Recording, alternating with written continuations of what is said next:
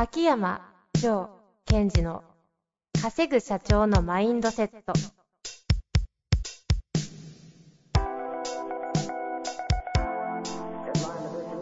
なぜ一流の経営者たちはぶつかる壁を次々と越えられるのか。そこに隠されたマインドの正体。ポッドキャスト「稼ぐ社長のマインドセット」は上場企業から中小企業まで。エグゼクティブコーチングトレーナーとして人材開発を行ってきた秋山城賢治が経営や人生で役立つマインドの本質について分かりやすく解説しますこんにちは、遠藤和樹です。秋山城賢治の稼ぐ社長のマインドセット。秋山先生、よろしくお願いいたします。はい、よろしくお願いします。さあ、始まりましたが、はい。なんか、ひひこうやってお話しするの久々な気がするんですけども、どうどうですか、最近？なんか、ものすごいイケイケ、忙しいイメージなんですけど、何ですか？イケイケ忙しいや、いね。イケイケっておかしいですか？いや、でもなんか最近、うんなんか大忙しい印象ですよ。まあ、そうですね。まあ、い忙しいというか、まあ、スケジュール的には、まあ、いろん、いろんなことの、まあ、依頼とかがあるので、ねえ、かなり入ってますよね。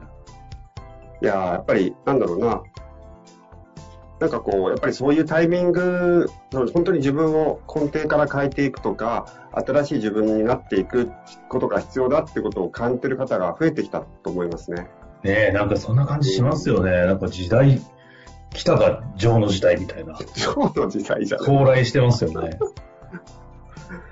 いやでもこのタイミングをええうまく使って、このタイミングをうまく使って、今のままじゃダメなんだから、一層のこと新しい自分になったねっていうのは、私はすごいいい発想だとは思いますけどもね。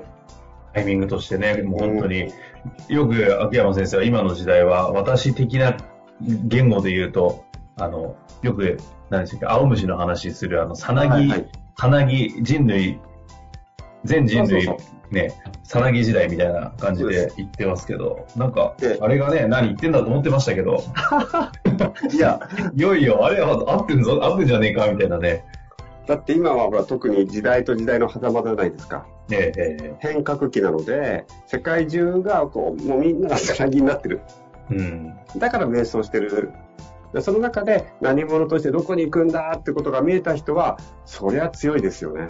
ですよね。うんまあ、なので、最近、この間のね、CMP セミナーって言っちゃないか、名前なんでしたっけ？あの、昔やってた、はい。コアマインドプログラム、ね、プログラムを、あの、なんか想定したような経営者向けのセミナーもずっとやってなかったじゃないですか、ここで1年ぐらい。そうですね。久々に再開して、やってみました。当時はね、5名限定でとか言ってたのに、なんか20人ぐらい集まってて、全然限定超えすぎだろ、みたいな感じでやってましたけど、やっぱり、あ、ちょうどそういう時代なんだなっていうのを感じるか、ね、流れですよね、ああいうのも。そうですね。だから本当にこのコロナがチャンスだっていうそのチャンスだって意味はそういう意味で捉えてほしいですよね。どうせうん今までの自分では通用しないんだから思い切って新しい自分になっていく。ならざるを得ないんだみたいなところをうまく活用すると結局えっと、次の時代に生きていける。つまり、次の時代にフィットしたマインドをどうやって早く手に入れるかじゃないですか。はいはいはい。だから今の時代に対応していくじゃなくて次の時代に適応していくようなマインドを先に入れちゃうとやっぱり方向性はビシッと決まってきますよね。ですかね。うんまあそんなのを本当に、この世の中の、なんですか、秋山先生に集まってくるこの流れを、流れからすごいそれを感じるなという感じなんですけども、はい、早速ね、そろそろご質問の方に行きたいと思いますが、はい、お願いします。えー今日のご質問をご紹介させていただきます。ちょっと質問だけなので質問だけいきますね。はい、えーマインドフルネスやコーチングなどはメンタルの弱い人のするものという偏見を持っていましたが、うん秋山先生のお話を聞いているうちにイメージが変わりました。うん秋山先生はこの点についてどのように捉えていられるでおられるでしょうか？ということですね。なんかわかる気がしますね、私ねこうマインドフルネスってことについて一つ思うことがあるんですよ。はいはい。あれってマインドフルネスって今すごいあの盛んじゃないですか。うんうん。で私自身も実はすごい重要だと思ってるんですよ。で、まあ、その時に皆さんがよく言うのマインドフルネスっていうのはとてもビジネスに重要なんですよと。うんうんそれで、えっと、いろんなこう、世界を代表する企業でマインドフルネスっていうのを取り入れてるじゃないですか。はい。まあ、まあ、Google だとか Apple だとか、もう名だたる企業が取り入れてると。 GAFA がね、入れたりなんかしちゃった日には大変なことになってますけど。で、だからこれはいいんですよって、まあ、いう言葉って聞きません？だからいいんですよっていうのは、マインドフマインドフルネスは、はうんあの会社だってやってるんだからって。ああまあ、まあそういう文脈で広がってますしね、うんそう思いますよね。で、私もその、その通りだと思ってる中で、うんうん。ちょっとよくよく考えてみようよと。うんうん。マインドフルネスっていうのはむしろ、あそこのビジネスの最前線で神経を削る、削りながらぐんぐんぐんぐん日々やってるんですよ。はあ、はあはあ、無意に戦ってる。うん。つまり、交感神経と副交感神経っていうのは、両方がバランスよくなくちゃいけないのに、うんめっちゃ交感神経がぐーってなっちゃうわけですよ。はいはいはい。だから、マインドフルネスをすることによって、副交感神経を優にさせましょう。そうすることによって、また交感神経のスイッチがいい感じで入ってきますよっていうはずな、はずなんですよ。はいはいはい。なるほど。ということは、マインドフルネスとかコーチングがメンタルにワイトをするというイメージのむしろ逆で、うん。ぐんぐんぐんぐんやってる人にこそ一番重要なんですね。神経の話で言うと、この交感神経使いすぎな方がうん、ちょっと副交感神経もたまに使ったら、マインドフルネスま良いよね。交感神経を使えるわけですから。だからあ、確かにね。なるほど。えです、から、つまり？つまり、うんうん。えっと、なんかこう、いやー、池山先生、マインドフルネス必要ですよねって、ね、あ、言われても。言われたときに、いあああや、私の仲いい後輩とかですよ。あはいはい。若い子とは。いや、ちょっと待ってください。待てと。君がマインドフルネスじゃないと。うんうん。アクションだと。交感神経もっともっと燃やせと。もっとやれということですね。そうそうそう。うん、それで、で、で、そして、やっぱり、ガンガンガンガン交感神経を使うことによって、出力、最大出力値って上がっていくわけですよ。で、軽くリミッターを切って、もうダメだみたいな状態を作れた人が、やっぱりマインドフルネスで今度は、えっと、副交感神経に意図的にスイッチを入れていくというあれスキルだと私は思ってるので、うんうんそれを学ぶ必要があるわけですね。うん。なるほどですね。ですから、えっと、な私は経営者はマインドフルネスはお勧めしてます。あの、ガツガツとされてる経営者はってことですね。そうそうそう。やっぱり日々戦ってるわけじゃないですか。常にずっと考えてるし。ええだから、あの、私的に言うと、えマインドフルネスっていうのは、交感神経をより効果的に、よりパワフルに使っていくために、マインドフルネスを使いましょうと、経営者の方には言ってますね。なるほどですね。そんな中で、あの、ま、この方はマインドフルネスとコーチングなどはっていう言い方してますけど、うんうん。この辺どうなんですかね？まあ、あえてコーチングはどうなんですか？と聞き方をしてもいいのかな？そうですね。あの、なんだろうな？面白いですよね。マインドフルネスとコーチングっていうのを、こう、並列で喋ってるじゃないですか。そうですね。で、これ違うじゃないですか、全然。ただ、ななんか一緒にしてしまう気持ちもわからないでもうないんですね。ん。なんかあっちのやつでしょみたいなね。そうそうそうなんかその、なんとなくグルーピングされる感じですよね。あの、ちょっと、生き物的に弱い人に使うもんでしょ、みたいな。うん。ああ、なるほど。そういうグルーピングか。ああ。で、もともとコーチングもアメリカが発祥だったじゃないですか。えええで、あれはどこから来てるかというと、まあ、プロスポーツ選手とか、あとは、えっ、と、まあ、政治家とかね、トップの。えうんうん。あとは、えっ、と、大企業の経営者にコーチングっていうものをこう導入してきたわけですよね。うんうん。それが、やっぱり、えー今度はマネージャーとかね、そういう方にもいいではないかっていうふうにこう、広がってきたので、そもそもコーチングというものも、まあ、弱いというよりはどちらかというと、強い、強いけどもっと上に行きたいとか、強すぎちゃってちょっといろんなことがこじれちゃってる人っているじゃないですか。うんうんそういう人に、こう、使っていくということなんですね。はい。もともとは。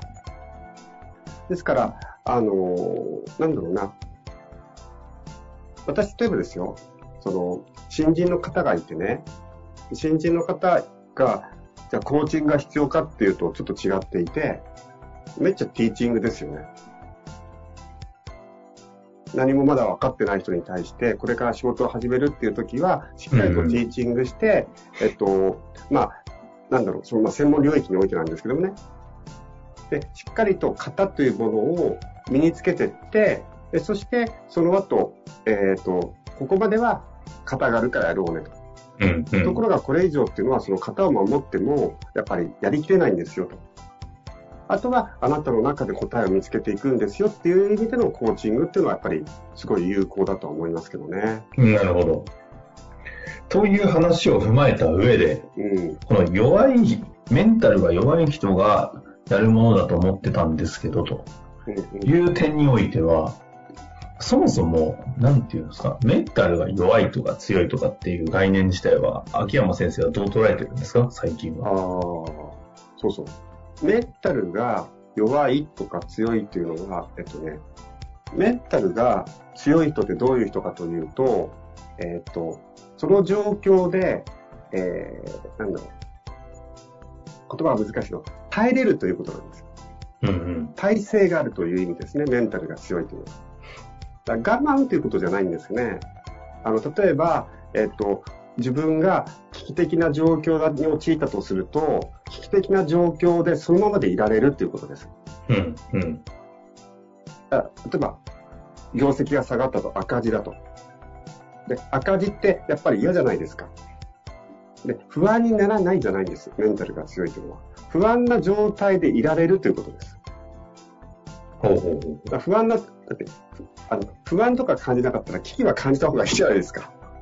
売り上げが3割落ちてますって。うんうん、その時に、あ、全然気にしないです平気ですって言うと、いや、それはちょっとリスクマネジメントが問題あるあるかもしれませんよね。まあ、健全な危機ななくしてね、ビジネスできないですもんね。ですから、例えば、えっ、ー、と、いろんなメンタルの、なんていうかな、 state がずれる部分が時ってありますよね。緊張するとか、はいはい、あとは不安になる。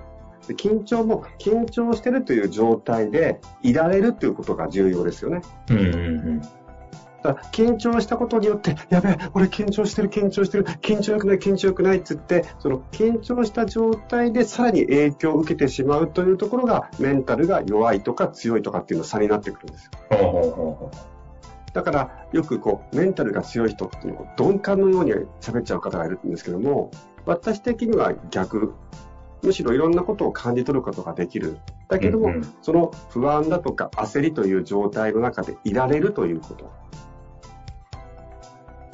なので、えっと、それを考えていくと、そのメンタルをなんか強くしていくためには何が必要かというと、メンタルがちょっと弱いなという方は、その危機的なとか不安だという状態でいられるということを作んなくちゃいけないんですよ。あその話で全て今回のご質問を全部回収しに行こうとすると、逆に言うとメンタルが強い人の方がマインドフルネスやコーチングは必要というような話につながってきそうですね。そうですね。だから、例えば、その、イメージしていくとですね、えっと、そこで倒れてる人は、倒れちゃってる人はですよ、何が必要かっていうと、ケアが必要じゃないですか。うんうんうん。大丈夫とか、あとは起こしてあげるとかね。はいはい。まあ、その時にコーチングとかっていうのを、マインドフルネスっていうのを使うってしまうよりも、単純にケアしてあげればいいと思うんですよ。うんうん。そうじゃなくて、倒れてないと。もう立ち上がってる。立ち上がってるけど動いてないっていう方に関しては、これをやりましょうなんですよ。うんうんうん、オーダーをしっかり出す。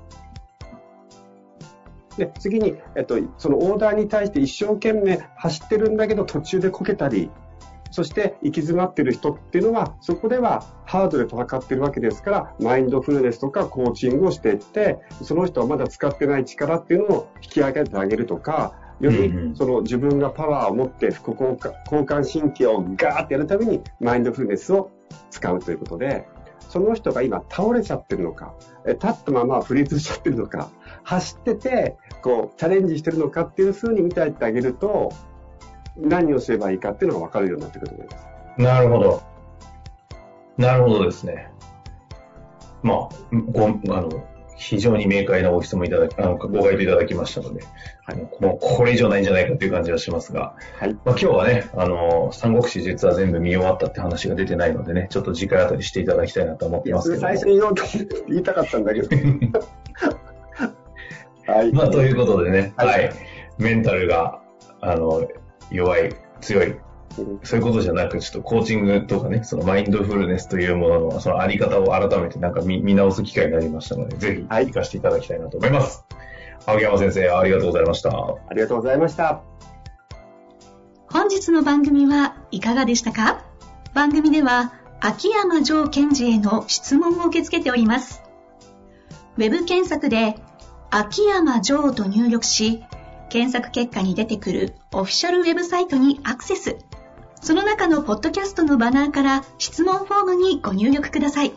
また、オフィシャルウェブサイトでは無料メルマガも配信中です。ぜひ遊びに来てくださいね。